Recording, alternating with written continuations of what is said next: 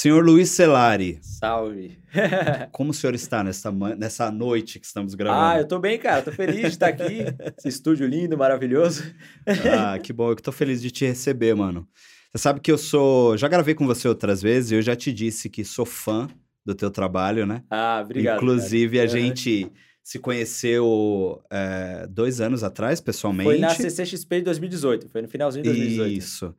E, cara, você é um dos caras, assim, que eu admiro muito no YouTube hoje, principalmente falando de super-heróis. Primeiro que é uma coisa muito nichada, mas hoje tomou uma proporção muito grande, porque por causa das grandes produções de Marvel, DC e Sim, tal, sim. né? Tipo, o nerd é, virou, virou- Eu fiz um podcast sobre isso, né? O nerd virou cool. Virou né? da hora, é. Virou legal. Tipo assim, ele começou a ficar legal lá naquela época, na, nos anos 10, assim, que veio o Homem-Aranha, aí o Homem de Ferro em 2008, o Batman, aí parou de ser chato.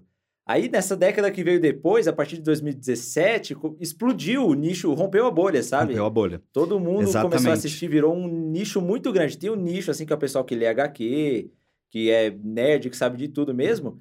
Mas de conhecer, de saber que existe, de assistir, cara, é todo mundo já assistiu filme de super-herói. Todo mundo conhece, gosta, sabe? Então cresceu muito. É, e você acha que. Já vamos entrar no assunto. Você tem um canal no Sim. YouTube, que é o. O, O, Hero Mania. O Hero Mania.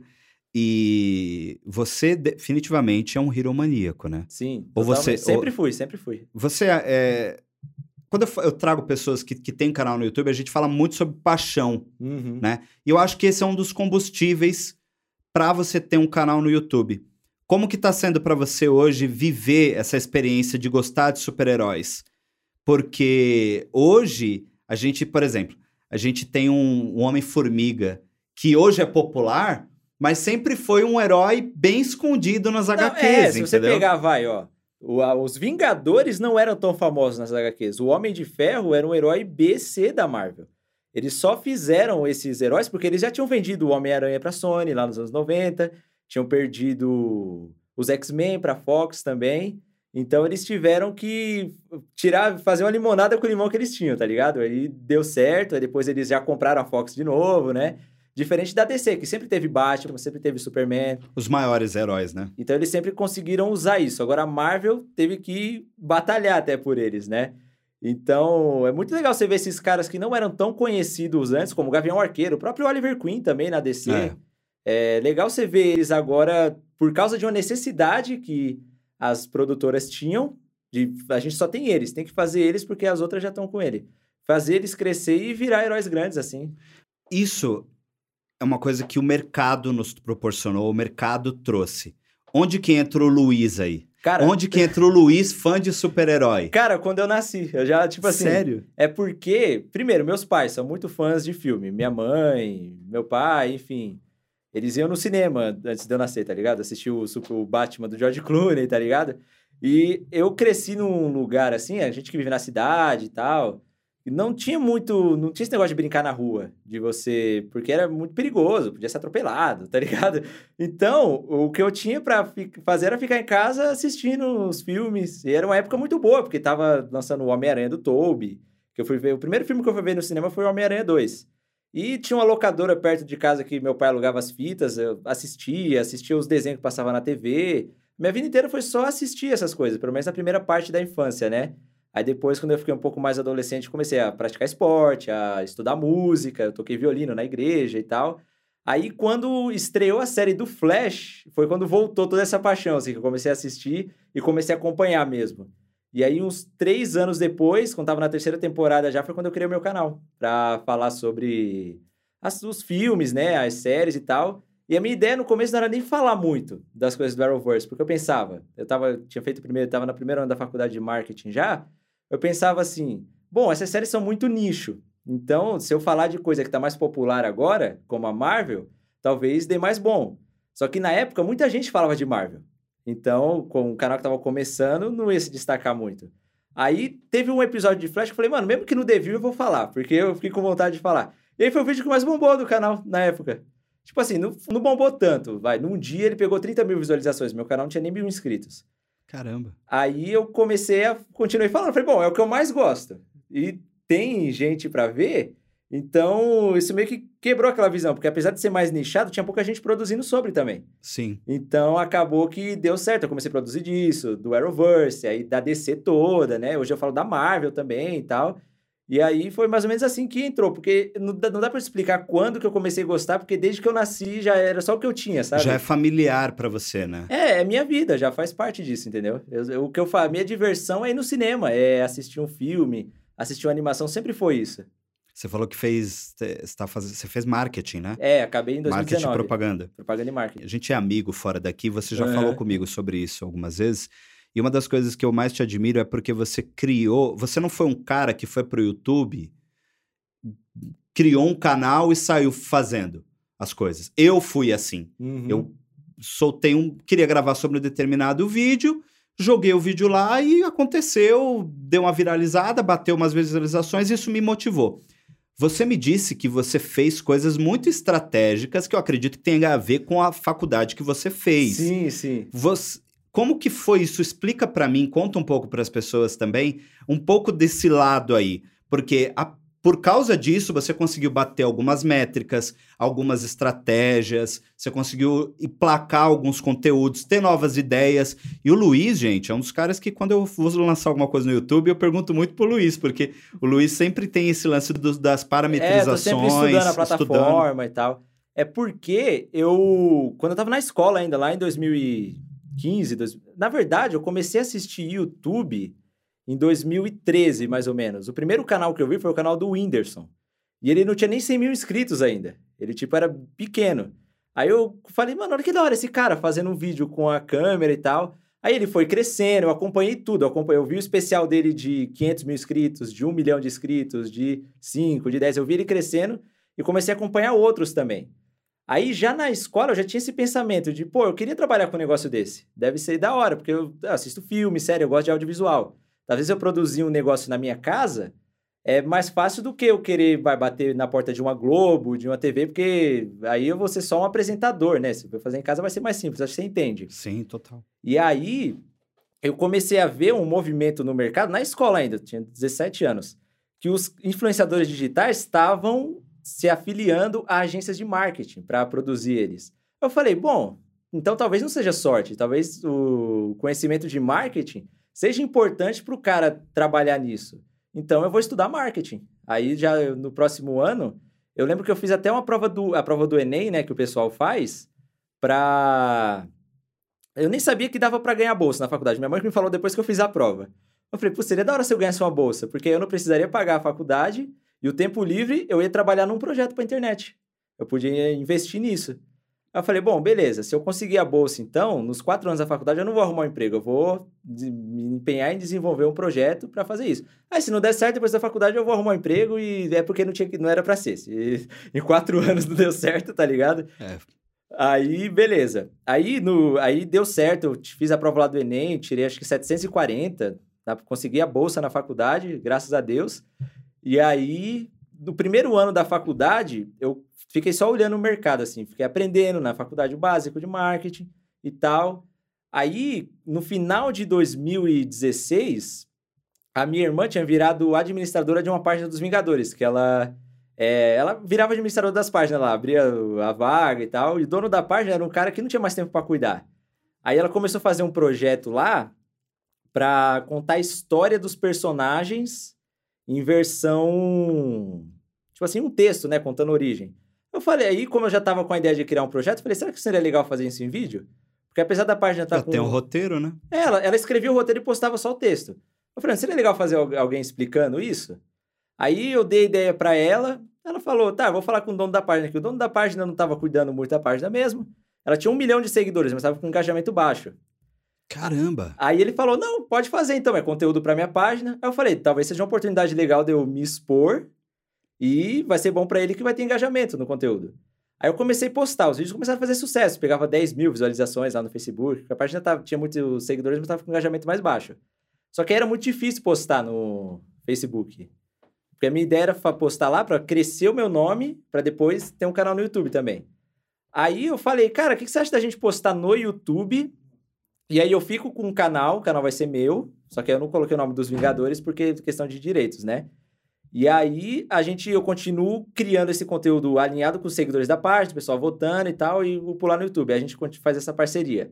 Aí ele falou, beleza, ele também não tava nem muito ligando, né? Aí eu criei o canal, comecei a compartilhar, só que aí o Facebook não tava trazendo tráfego pro canal. É tipo assim, eu postei três vídeos lá, consegui 200 inscritos no canal. Mas aí o que rolou é que os vídeos que eu tava postando lá começou a trazer público do YouTube mesmo. Ah. Começou a ter o público orgânico do YouTube. E aí eu foquei, aí eu é, saí da página, minha irmã continuou lá e eu falei, bom, vou focar aqui no YouTube então, mas continuei amigo do pessoal e tudo mais.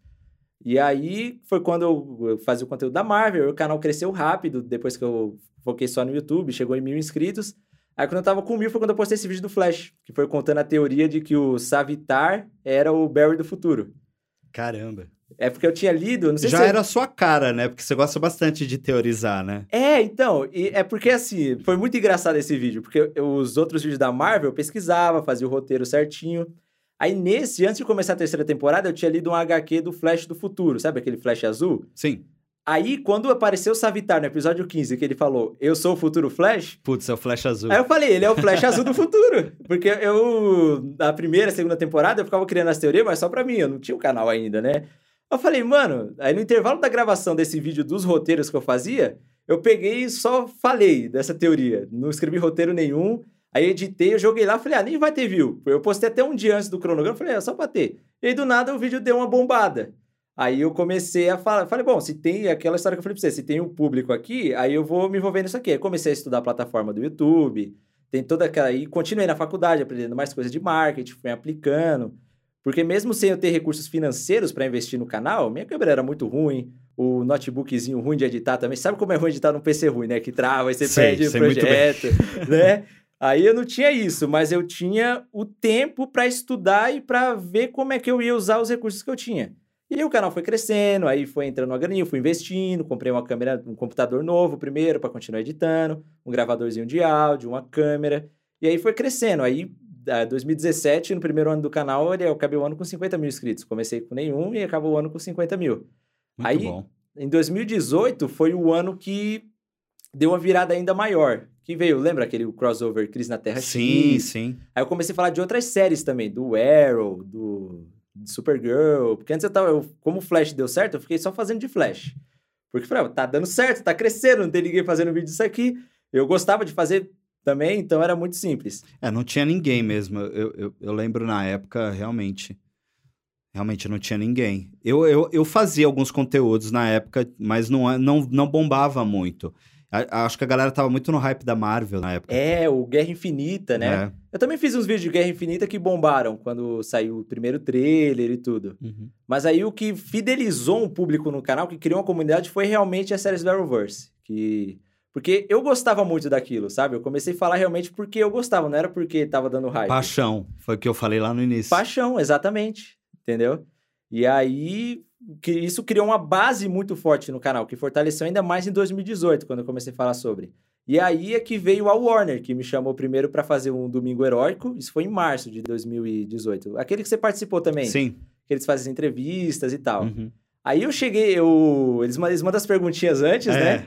E aí, essas perguntas, pô, eu assisti tudo que eles perguntaram.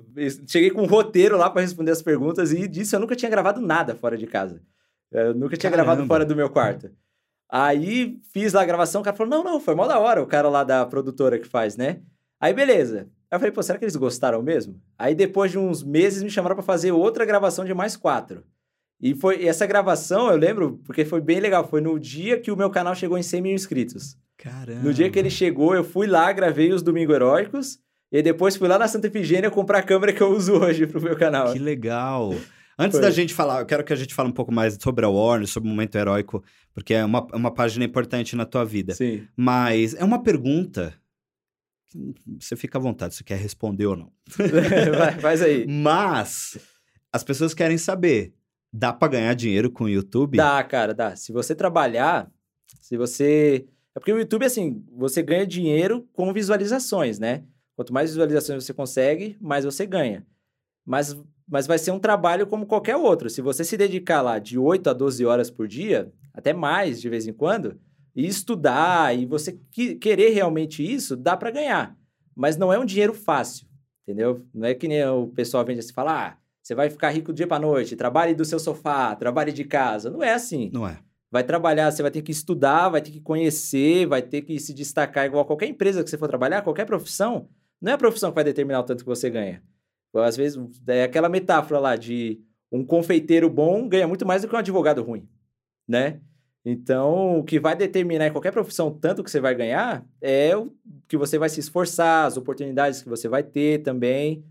Então, dá para ganhar, mas você vai ter que se empenhar nisso. Você sabe também, você trabalha com isso. É. Mas não é, é. mais ou menos isso que eu tô falando É, também? eu, eu, tô, eu, tô, eu tô usando você como exemplo porque eu sei que você é um cara que fez todo essa, esse passo a passo, né? Uhum. Você tem a paixão, aí você cria o canal, aí você começa a trabalhar nele de uma forma padronizada, batendo metas, entendendo as estatísticas, e aí começa a monetizar. É, a gente tem um. Eu acho que você é uma das pessoas que eu conheço que mais fez esse passo a passo. Uhum. Muitas pessoas passam por isso, é, até é certo passar, mas é que você. Eu acho que você chegou num momento rápido, sabe? Sabe, Luiz? É, com relação à, à entrega dos conteúdos, ao alcance do teu Uhum. canal. Então, acho que você é um grande exemplo disso. Por isso que eu tô, eu tô focando. E eu sei que hoje você vive do canal, né? Sim, sim. É, toda a grana que você é, que você tem hoje também vem de lá e faz com. Você é um cara que usa muito para investimento, né? É, eu invisto desde o começo, assim, que, que nem eu tô falando pra você, quando eu ganhei o primeiro lá do. Quando devo, esses vídeos de flash foram bem, eu peguei e investi. Eu tinha só metade para dar entrada num computador. Aí eu dei entrada no computador, parcelei a outra metade. Aí, depois disso, foi mais uns meses juntando para eu dar entrada na minha câmera, que foi que eu comprei nesse dia aí da gravação. Eu falei, com a câmera melhor, vai dar bem, investi em áudio também. É tudo reinvestindo. Aí quando eu ganhei um pouco, aí com esse que eu fiz, aí depois que eu entrei na Warner, que eu ganhei um pouquinho mais, investi no estúdio, que eu construí em cima da minha casa. Agora investi num computador bom, num cenário legal. Eu sempre vou pegando tudo e reinvestindo, sabe? Eu- comigo eu não gasto nada, eu sou muito bom de vaca, tá ligado? Dois. eu Com-. Comigo eu gasto a mesma quantidade de quando eu não ganhava nada. É só quando é obrigado a comprar uma roupa, porque precisa. Fala, ah, essas roupas não servem mais, estão velhas. Aí tem que comprar, né? Não, eu falo que você vive do canal, mas peraí, gente. Luiz é jovem. Luiz é muito jovem. eu pareço velho, né, falando dessas coisas assim. É um menino, isso que é mais legal ainda. A pessoa deve estar lá. Nossa, mas o Dinho tá falando com um cara que já, já tem idade e sabe o que quer da vida. Gente, ele tem 22 anos. 22. Faço 23 em agosto. Olha aí, Dia 11. dia 20, dia 11 faz Faço 23. 23 anos, é. Olha isso, cara. Você é um exemplo, Luiz. Eu não, não- eu- é difícil fazer essa entrevista sem ficar puxando o saco, porque realmente é uma admiração muito grande que eu tenho por você. Por tanto que você já conquistou em tão pouco tempo e sendo tão novo assim, cara. Uhum. É, é, não é qualquer um. Ah, é, não, é, eu, eu, eu pensava diferente quando eu comecei lá. Eu falava, bom, se eu sou jovem agora, se eu, eu tenho tempo pra trabalhar nisso. Porque se quando eu for mais velho, vai, se eu precisar, quando eu for obrigado a ter um emprego pra ganhar dinheiro, se eu for querer correr atrás disso só quando eu for adulto, e querer aproveitar aqui minha juventude pra, ah, vou beber, vou ficar no barzinho, não vou, vou ser inconsequente, vai ser bem mais difícil, Sim. sabe? Eu acho que quando você é jovem, você tem energia também, sabe? E pra mim não foi um negócio que eu pensei, falei, bom, vou parar aqui e vou abrir mão da minha vida pra fazer um negócio. É um negócio que eu queria realmente, sabe? Então não foi nem pensado, era foi natural já. Eu queria trabalhar com isso, que eu te falei, desde a infância. Eram duas paixões, a de criar conteúdo pra internet e a dos super-heróis. Então é o mundo perfeito, sabe? Sim. E aí, às vezes, quando eu faço um vídeo musical, que nem aquele que eu fiz do Arrow lá no final, junta música, junta tudo. É muito legal, mano. Você tem esse lado musical também, Tenho, né? Antes tenho. da gente ir pra esse lado musical, tá solteiro? Tô solteiro, cara. Solteiro. Meninas. Menino de ouro aí. É porque eu tô sem tempo, cara, também. Não, eu tava sem Tá tempo. igual o Michel. Michel veio É. aqui e falou assim: hoje eu seria um péssimo namorado. Não, mas eu porque seria. eu não tenho tempo pra namorar, eu não seria, sei o quê. exatamente. Eu seria. Mas eu também tô nessa vibe. É, inclusive, essa foi uma conversa que a gente teve o ano passado, quando iniciou a pandemia. Aham. A gente conversou muito sobre isso, né? De tipo, como que a gente tava lidando com o fato de estar isolado, com o fato de estar é, entrando em algo que a gente nunca viveu, né? É, é até muito parecido com as ficções, que é, a É. ficção que a gente gosta, que a gente assiste, que é quase um mundo pós-apocalíptico, É no meio do viral. você. Lembra que eu falei, ó, em 2019, nós tivemos o Crise nas Infinitas Terras, que foi tipo. É pessoas morrendo, o mundo acabando. Teve o Vingadores Guerra Infinita e Ultimato, que matou metade da população. As produções já estavam indicando que ia dar merda, é que a gente não percebeu. Né? Boa, boa. Foi exatamente isso. E na época que estourou a pandemia, foi o Guerra de Apocalipse, Liga da Justiça. É verdade. Na hora que estourou a pandemia, início. né? É verdade. Olha aí, ó. A ficção já, já falando Já muito previa, com a realidade. É. Mas. O que eu tava falando mesmo? Você tava falando que a gente tava conversando como que a gente lidava com isso na pandemia. É, e, e, e você. E a gente tava bem preocupado como é que ia ser o futuro das coisas, né? Uhum. É, então, a, partir daquele momento, eu também comecei a me dedicar a projetos. Tanto que esse projeto aqui começou o ano passado. Né? Começou assim, a vir por papel ano passado, mas é uma ideia que eu já tenho já de dois, três anos atrás. Uhum. Surgiu meu projeto musical também o ano passado, porque eu comecei a compor, comecei a escrever de novo, comecei a fazer cover, tocar e tudo, voltou tudo. Então, é, quando você fala, eu tô sem tempo para relacionamentos, que foi também a mesma coisa que o, que o Michel falou, eu me identifico pra caramba, porque eu acho que a gente tem, a gente passa por ciclos e períodos, né? Aham. Não tô querendo dizer que, tipo, é, eu não estou aberto a um relacionamento é, é, nesse momento. Se aparecer, apareceu. É, se aparecer, você arranja É. tempo. É, é, exato. se a gente- aparecer, você a arruma gente tempo. sempre arruma tempo, só que hoje a gente tá. Eu falo a gente porque, né, agora tem mais um aí que entrou pro clube. É a hora da gente focar na carreira, é a hora É. da gente focar nos projetos. Falamos de música, né? Você curte música pra caramba, né? Cara, eu curto, eu... Eu lembro que quando eu era pequeno, assim, uma das coisas que eu pedia muito pros meus pais era um violão. Queria um violão e tal. Aí ganhei o violão, mas aí eu comecei a tocar violino na igreja, sabe a congregação? Uhum. Então, eu tinha... A parte da minha família frequenta ainda até hoje. E aí eu me interessei muito pela parte da música da igreja. Eu cheguei a ver a orquestra tocando. Aí eu falei, eu quero estudar isso aí, eu com nove anos. Aí meu pai me levou pra escolinha e eu aprendi a tocar violino, entrei pra orquestra e tal. Só que quando chegou a hora de casar, eu saí. Aí eu saí da igreja. quando começaram a falar muito de casamento, eu com 15 anos falei, não. Aí eu falei, não, deixa quieto. Aí comecei a estudar muito Peraí, violão. pera, pera. Você não, não frequenta mais. Não. Por causa disso? É, foi uma das coisas. É que eu era. Eu era, tinha vai, uns 15 anos e tal. E aí a congregação, você sabe que ela tem uma doutrina bem forte de Sim. comportamento. Isso me assustou, cara. Eu via, tipo, o pessoal de 16 anos já noivando, tá ligado? Caramba. É, o meu. Não, é, é eu falo caramba, mas isso é comum me- mesmo dentro É do, comum, do é. meio. E eu religioso. não era batizado, porque assim, geralmente a- as famílias têm o filho que é batizado na igreja. E o meu pai aconteceu parecido. Quando eu nasci, meu pai tinha 30 anos. Certo. Mas ele frequentava a congregação quando era jovem. E ele falou que com 22, tentaram arranjar o casamento pra ele e ele saiu fora. Aí eu falei, mano, eu não vou deixar isso acontecer comigo, eu vou sair antes. Caramba, o casamento tá arranjado mesmo. É.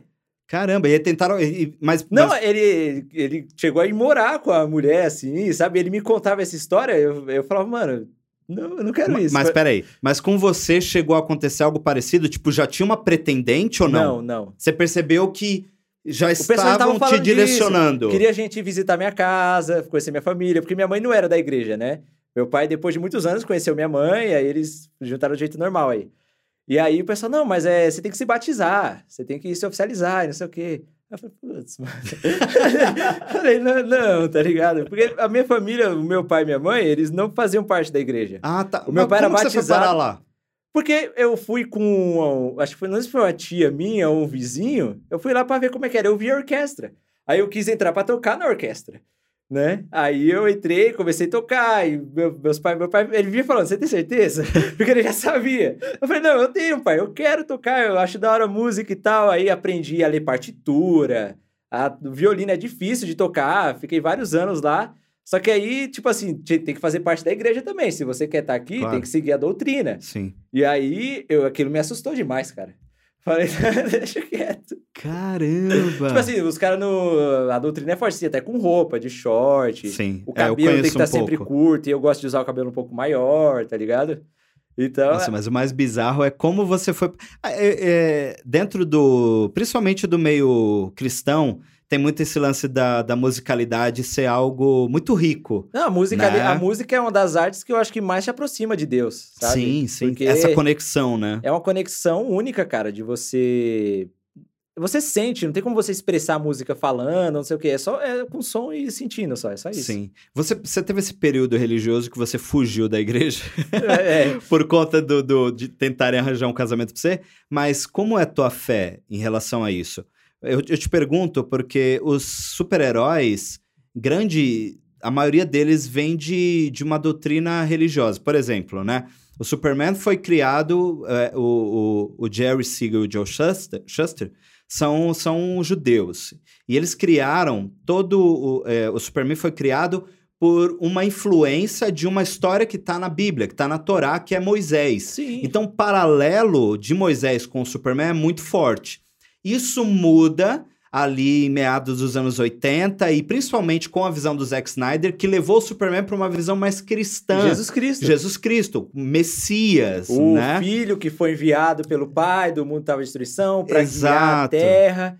E aí tem os pais humanos que guiam ele, aí ele chega e sacrifica a vida, aí depois ressuscita. né? Exatamente. Essa analogia faz mu é muito perfeita, né? O Superman, ele foi, é, tem esse ponto inicial dentro do judaísmo, porque Moisés também, né? Foi, Uhum. foi colocado no cesto, aí foi encontrado, foi adotado por uma outra família. Tem, tem tudo isso. Mas a visão messiânica do Superman hoje, ela é muito presente. Então, como a gente vê isso? É, tem até um... é, você sabe que, que, que, eu, que eu, eu sigo o judaísmo, né? Sim, sim. E nós usamos um. um, um- como se, eu posso chamar de. Eu não sei o nome específico. É, Você vê como um dia é um judeu dedicado. não, não, é que eu não sei falar em português. Ah, em português você É, não sabe. Vamos falar um chale. um- Aham. um- é como se fosse um, um Tá, ele lençol. lembra a capa. É, lembra uma capa. Lembra a capa. Nós usamos um talit. Sim. Né? O talit, que é o chale de oração. Ah, legal. Então- Eu acho que eu já vi isso. Que a inspiração das capas é o talit, né? A gente se co- coloca pra. É uma conexão com o eterno enquanto a gente tá fazendo as orações e tudo. Vi todo dentro desse background religioso, a tua fé. Como é a tua fé? Cara, Sabendo que você gosta tanto desses caras que, que, que tem uma Eles base. são ali. inspirados em qualquer religião, né? Se você, principalmente a grega, a DC. Se for pegar o Flash é Mercúrio, a Mulher Maravilha é Atena, né? Uhum. O Batman é o Hades. Então, o- os valores que a gente vê nos super-heróis é muito inspirado nos valores religiosos, de você ser uma pessoa boa, de você se sacrificar pelo próximo, né? De você não agredir. Então, são valores que eu sempre me identifiquei. Acho que talvez isso te- tenha sido até alguma coisa, uma coisa que me atraiu aí para a igreja, né? Os valores que eu já conhecia e tal. Eu acredito em Deus, acredito que existe um ser superior, mas eu acredito que as coisas que a gente vê na Bíblia são um pouco de metáforas, sabe? Que o universo que a gente vive, eu, eu também sou muito ligado em ciência, tipo, criação do universo, Big Bang. Eu acho que é, a Bíblia, ela coloca num- numa metáfora ali para a gente entender de uma forma mais fácil o que foi uma coisa muito complexa. Eu vou dar um exemplo para você, que é uma, é uma pira que eu tenho, assim. Quando ela fala que o Adão e Eva perderam o caminho da, do paraíso quando eles pegaram o fruto proibido. O fruto proibido pode ser o momento que o ser humano, que ainda era um animal, tomou consciência e virou, virou a gente e tal. E aí saímos do paraíso, que era a natureza.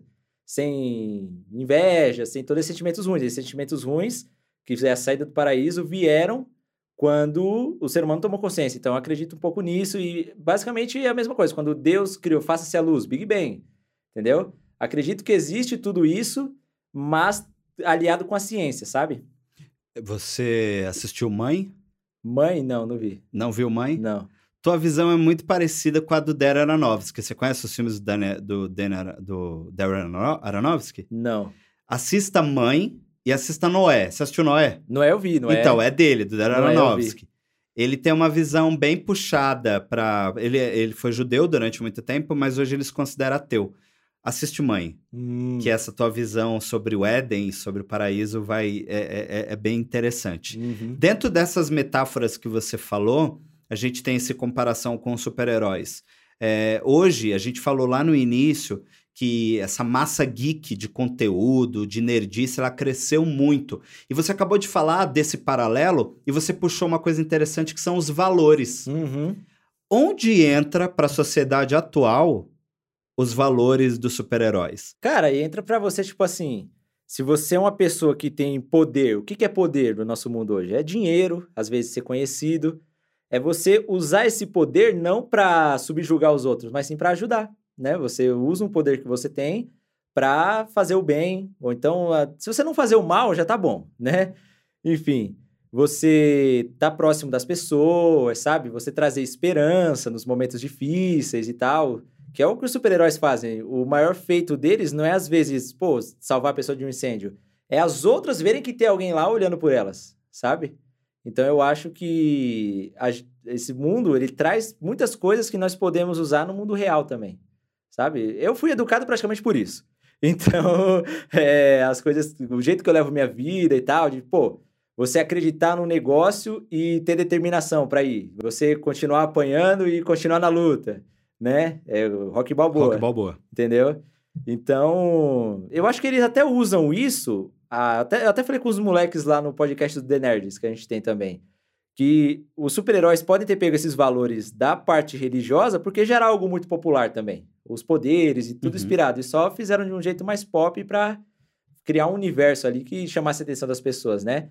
Mas para quem assiste e é fã disso, faz muita diferença na vida, cara. Faz, é muito legal. Você acredita que isso traz um pouco eu não vou falar de esperança porque vai ficar clichê, mas você acha que traz um pouco de eh, dentro desses conteúdos você consegue moldar um pouco a personalidade, a personalidade da, ou até mesmo trazer uma certa ajuda para as pessoas, porque consegue. a gente vê, por exemplo, você cobre muitas séries da CW, né? E a gente vê, por exemplo, Supergirl, que fala muito sobre representatividade. Fala, teve uma temporada que foi só sobre os imigrantes. Sim, sim, com tal. os alienígenas, fazendo é, metáfora. É, fazendo essa metáfora, que é uma coisa que o Stan Lee faz em X-Men também, sim, né? né? Sobre as minorias e tal. É... Então, voltando à pergunta, mas agora se encaixando mais. Talvez esses filmes deixaram de ser apenas um entretenimento? Deixaram. Para mim nunca foram só entretenimento. Para mim foram, é... sabe aquele, é, a pessoa que você tem do lado, assim, para te ensinar e tal, que às vezes até molda seu subconsciente. Então, cara, tem muitos casos você vê de pessoas que saíram da depressão e tudo mais, porque são fãs disso, começaram a assistir uma série e aí aprenderam com os personagens, né, com a história e tal. Que nem você assiste Dragon Ball? Sim. Tem como você não aprender com o Goku, o cara que sempre quer ficar mais forte, quer sempre estar tá na melhor versão dele, alcançar um nível superior, entendeu? Então, isso é uma coisa que molda, assim. Eu acho que não é só você sentar lá e assistir o negócio porque você não tem nada para fazer. Para algumas pessoas pode ser, mas para quem é fã mesmo, não. Eu fiz essa pergunta para você. Ela pode ter soado um pouco ignorante, mas ela é proposital.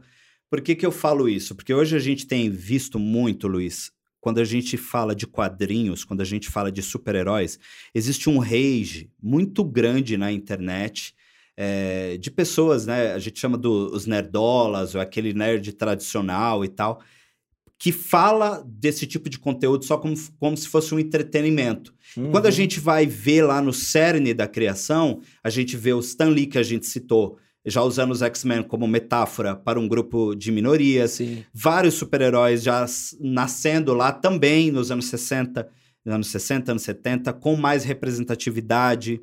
Uh, que mais que a gente pode usar? É, você falou do Arrowverse, tem o Greg uhum. Berlanti, que é homossexual e ele traz isso dentro das séries de uma forma muito natural, na forma que muita gente gosta, se sente Sim. representada também.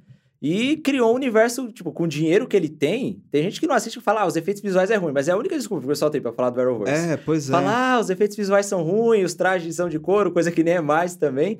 Mas se a pessoa for lá e assistir e ver a raiz do conteúdo, o universo que ele criou, é algo genial, é cara. muito maior, né? Traz muita representatividade, sabe? Pra, tem personagens de várias etnias e, e trabalhando juntos ali, sendo grandes heróis também.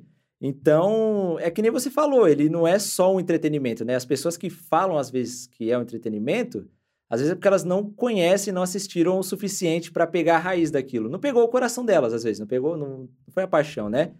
E você falou também dos nerds mais antigos, que falam mais de quadrinhos, que às vezes até brigam com o pessoal que é mais novo. Falam, não, esse nerd aí é Nutella.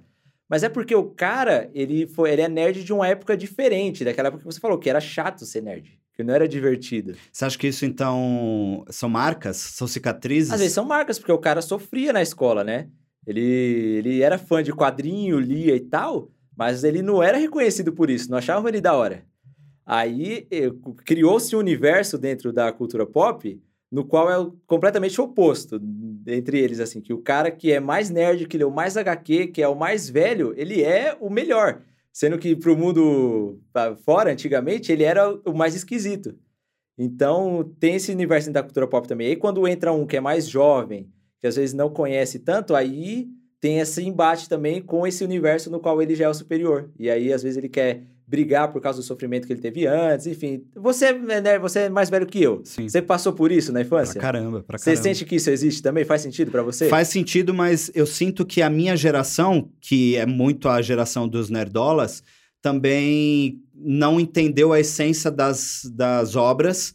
é, Talvez por conta do que você falou, era um mundo diferente, as coisas eu eram acho que diferentes. alguns não entenderam. Tipo, tem alguns Sim. que entendem a coisa que Sim. a metáfora com preconceito e tal, mas tem outros que não entenderam. Assim como hoje também tem muita gente jovem que vê filme, conhece tudo, mas não entende o que, que aquilo tá passando mesmo, sabe?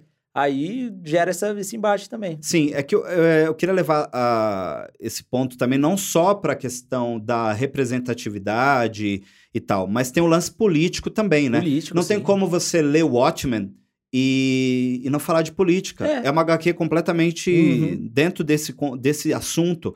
V de Vingança, né? De vingança. É, e, e outras mais. O próprio Guerra Civil. Guerra, Civil. é uma história política, é uma Exato. guerra civil que tem a ver com o tratado, né? Do, se ele quer aceitar o nome, o governo controlar, se ele não quer, um quer, outro Sim. não quer. Aí os heróis entram numa guerra por causa disso. Então você acha que a pessoa muitas vezes ela quer desligar o cérebro quando ela vai ver um filme de super-heróis e aí ela desliga literalmente, ela não Algumas, sim. consegue enxergar? Algumas sim, as que não enxergam, com certeza. Mas as que enxergam, sei que depende da pessoa, né? Não dá pra gente generalizar, falar um grupo Não, é sim. assim. De, de pessoa pra pessoa. Tem pessoas que sim, tem pessoas que não.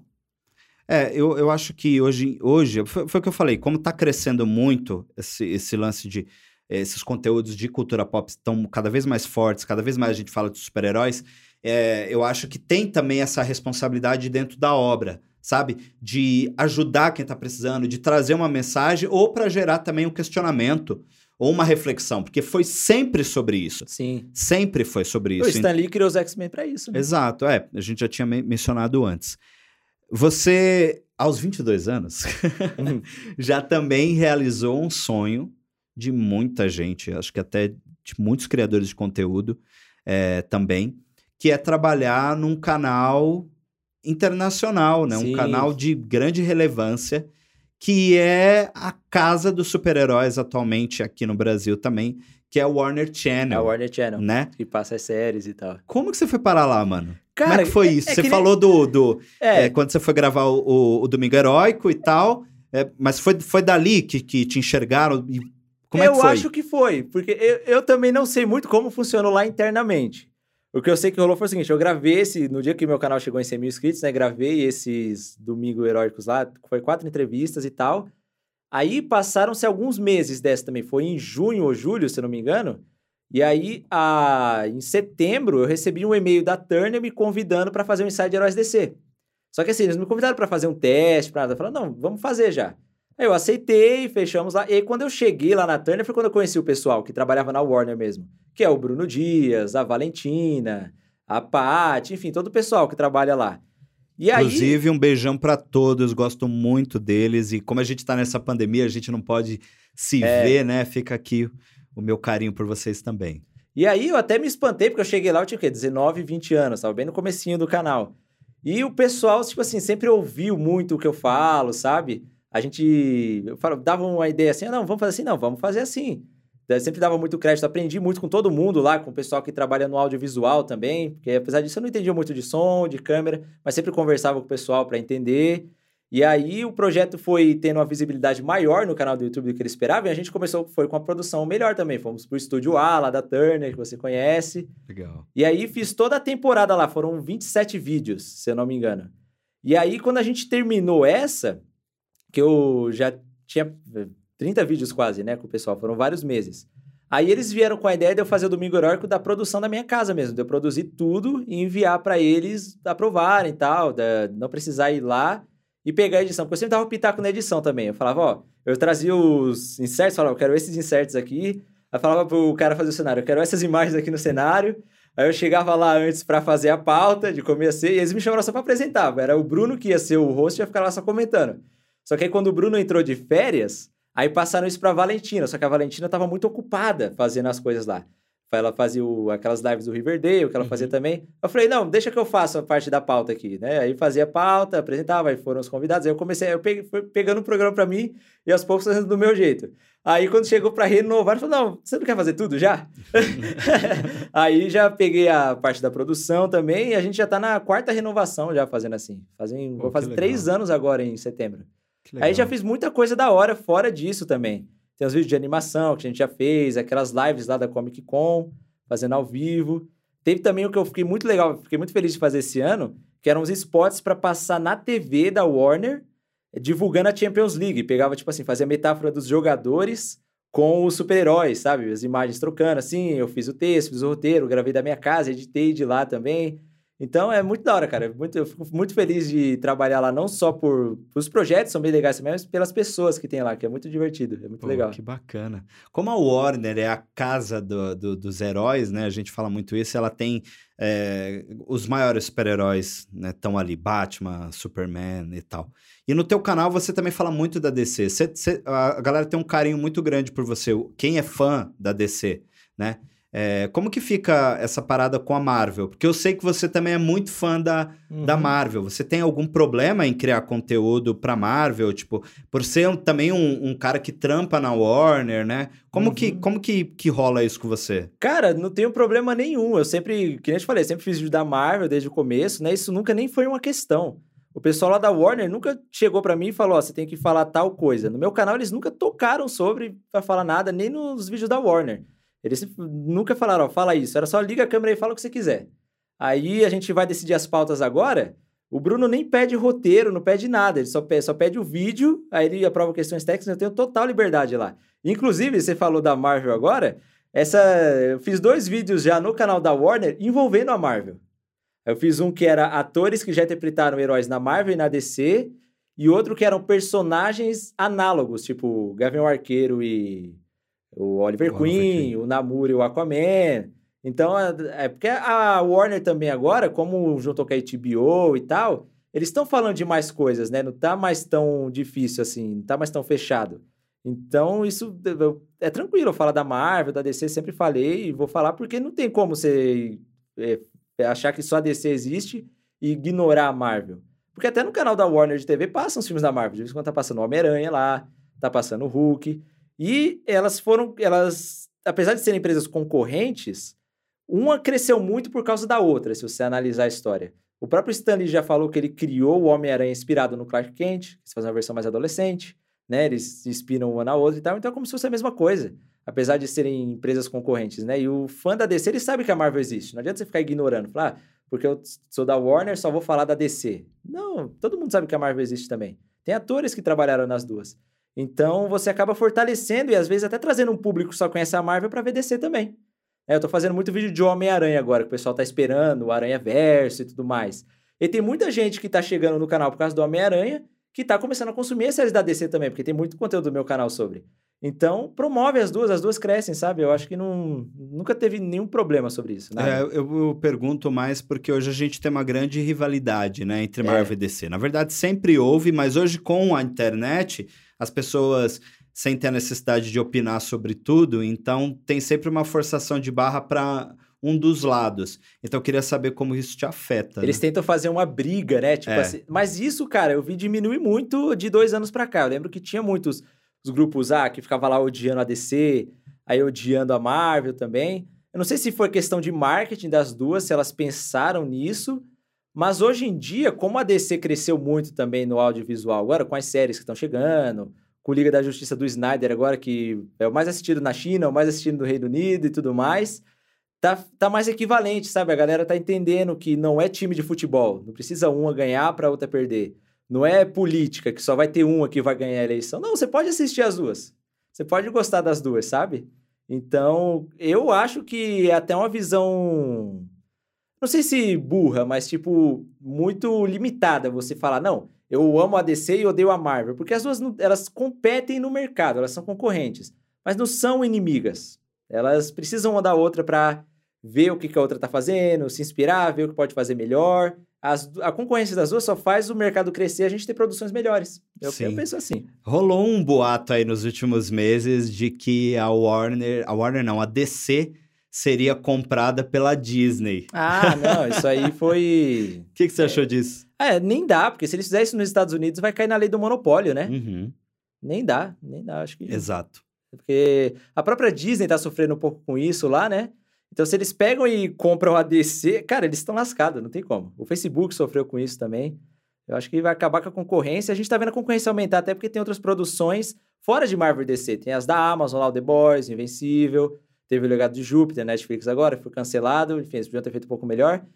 Mas, é, só, só tende a crescer e surgirem mais, sabe? Não- acho que não vai uma comprar outra e ficar uma só pra sempre. Que Elas gal- podem fazer parcerias. Sim. Igual a Sony fez com a Marvel pro Homem-Aranha. Quem sabe rolar um crossover da DC e da Marvel. É isso que eu ia falar, a galera tá esperando muito esse crossover, como tem nos quadrinhos, né? Tipo, Sim. esses mundos colidindo, né? De É. Marvel e DC. Seria muito legal ver isso no, no cinema. Você falou do, do Homem-Aranha, eu sei que você é muito fã do Tobey Maguire, Demais, cara, demais. que é um dos seus filmes favoritos. Não, eu acho que o Homem-Aranha 2. eu Não sei se é o meu favorito, porque tem o Batman Dark Knight também. Então é, é complicado, mas tá pau a pau ali. É os filmes que eu vi lá no começo, só tinha esses, né? Então eu sou muito fã do Tobey, cara. E, e ele é um cara que rompe bolhas. Eu acho que se você perguntar pra qualquer pessoa na rua, que todo mundo vai conhecer o Homem-Aranha por causa dele. O do Tom Holland é legal também, mas ele é muito nichado. É, ele é tem os verdade. problemas dele.